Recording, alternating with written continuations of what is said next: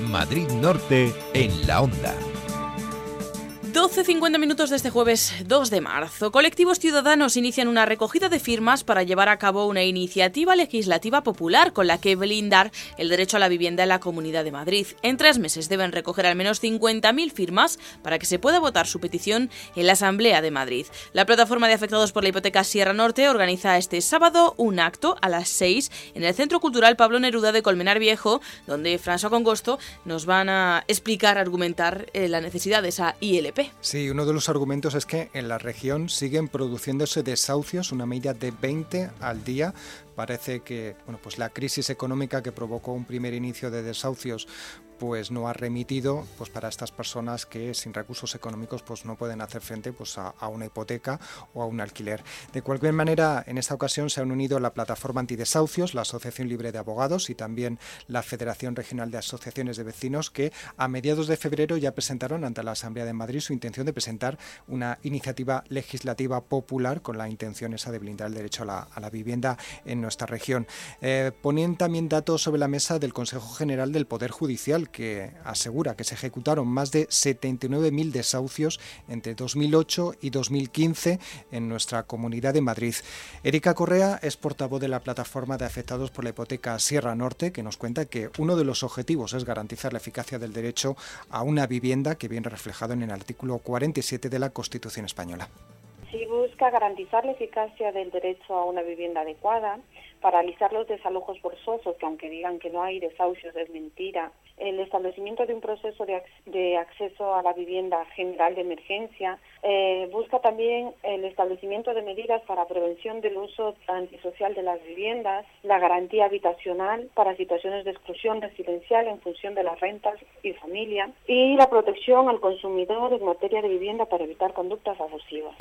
Y este sábado se ha organizado un acto explicativo en Colmenar Viejo. Sí, efectivamente. El 17 de febrero se inició la recogida de firmas en la Puerta del Sol con una concentración y bueno, pues ahora ya las diferentes plataformas eh, que hay en toda la región pues van a empezar a hacer actos. Una de las primeras paradas va a ser este sábado 4 de marzo a las 6 de la tarde en el Centro Cultural Pablo Neruda de Colmenar. Allí se van a explicar pues, las razones ¿no? que impulsan a llevar a cabo esta recogida y también todos los mensajes que se quieren transmitir es buscar voluntarios ¿no? para estar en la calle y bueno, pues recoger esa, esas firmas.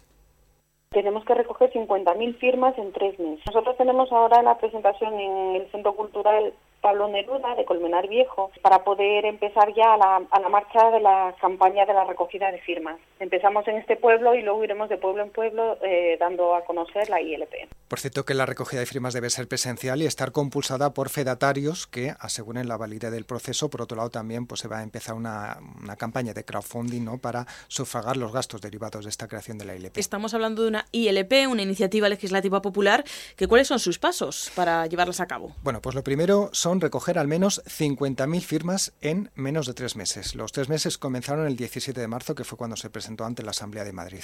Después eh, eh, se debatirá, en el caso de conseguir esa cifra, en la Asamblea de Madrid, entre todos los partidos políticos. También, una vez admitida a trámite, se inicia un periodo de enmiendas, ¿no? Y aunque la comisión que ha creado el texto dice que, bueno, pues se tiene que consensuar entre los diferentes partidos políticos que hay en la Asamblea de Madrid, ellos confían en que las conversaciones que van a tener con, los partidos políticos, pues eh, hagan que voten a favor de, la misma. De aprobarse, pues esto dará lugar a una ley que será la ley uh, urgente de derecho a la vivienda de la Comunidad de Madrid. ¿Y qué pide esta ILP en concreto? Bueno, pues además de lo que hemos escuchado a Erika Correa, también pone el foco en las situaciones de pobreza energética que se están produciendo y también en el acceso de los jóvenes a una primera vivienda. También, por ejemplo, se quiere dar prioridad a la emergencia habitacional, en aquellos casos en los que las familias se encuentran ante un desahucio o se encuentren directamente en calle y puedan acudir a las administraciones para que les presten ayuda.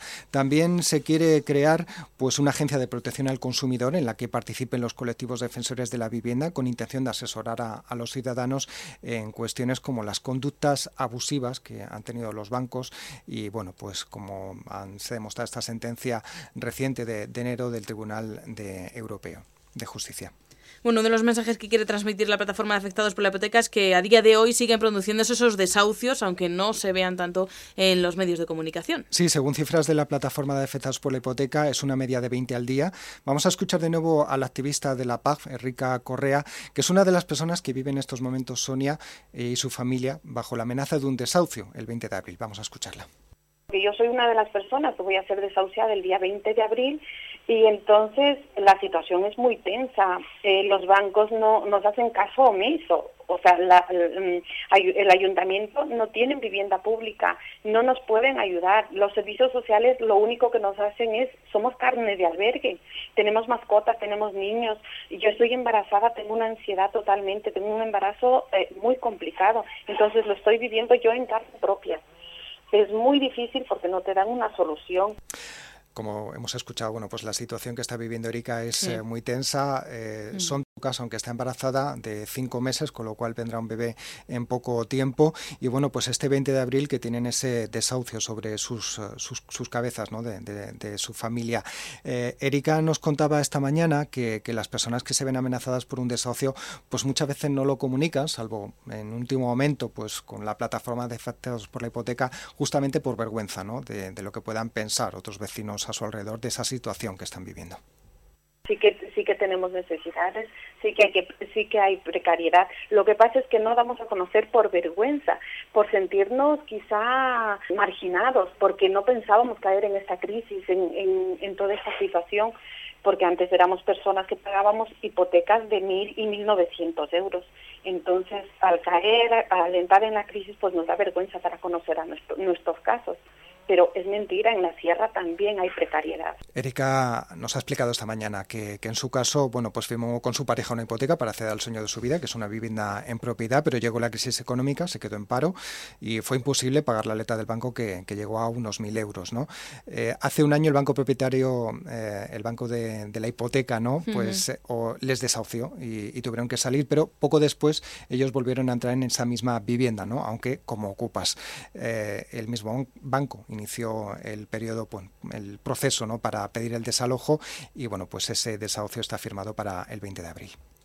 Es un banco que es rescatado con, con dinero público y es muy difícil de negociar con ellos porque, porque no, lo único que quieren es la posición de ellos en los inmuebles y les da igual lo que pueda pasar con la familia, les da exactamente igual. No somos escuchados, no tenemos ese ellos no tienen esa valentía de recibirnos y llegar a un acuerdo. No nos dan la cara, no nos dejan poder ser escuchados una segunda vez. Bueno, pues escuchamos, ¿no? En primera persona cómo son esas historias que muchas veces son números, pero hay que ponerles voz también, como la voz de Erika. nuestro objetivo era ese. Claro, a quien agradecemos, ¿no? Que haya contado su historia en los micrófonos de Onda Cero Madrid Norte, porque sabemos que es complicado por esa vergüenza que decía Erika que, sienten y que yo creo no deberían sentir porque no, no han buscado esa situación. Vamos a recordar el acto que tiene lugar este sábado en Colmenar Viejo. Sí, tiene lugar el sábado a partir de las 6 de la tarde en el Centro Cultural Pablo Neruda de Colmenar Viejo. Luego, en posteriores semanas, se harán otros actos en otros municipios. Eh, también vamos a dar una página web donde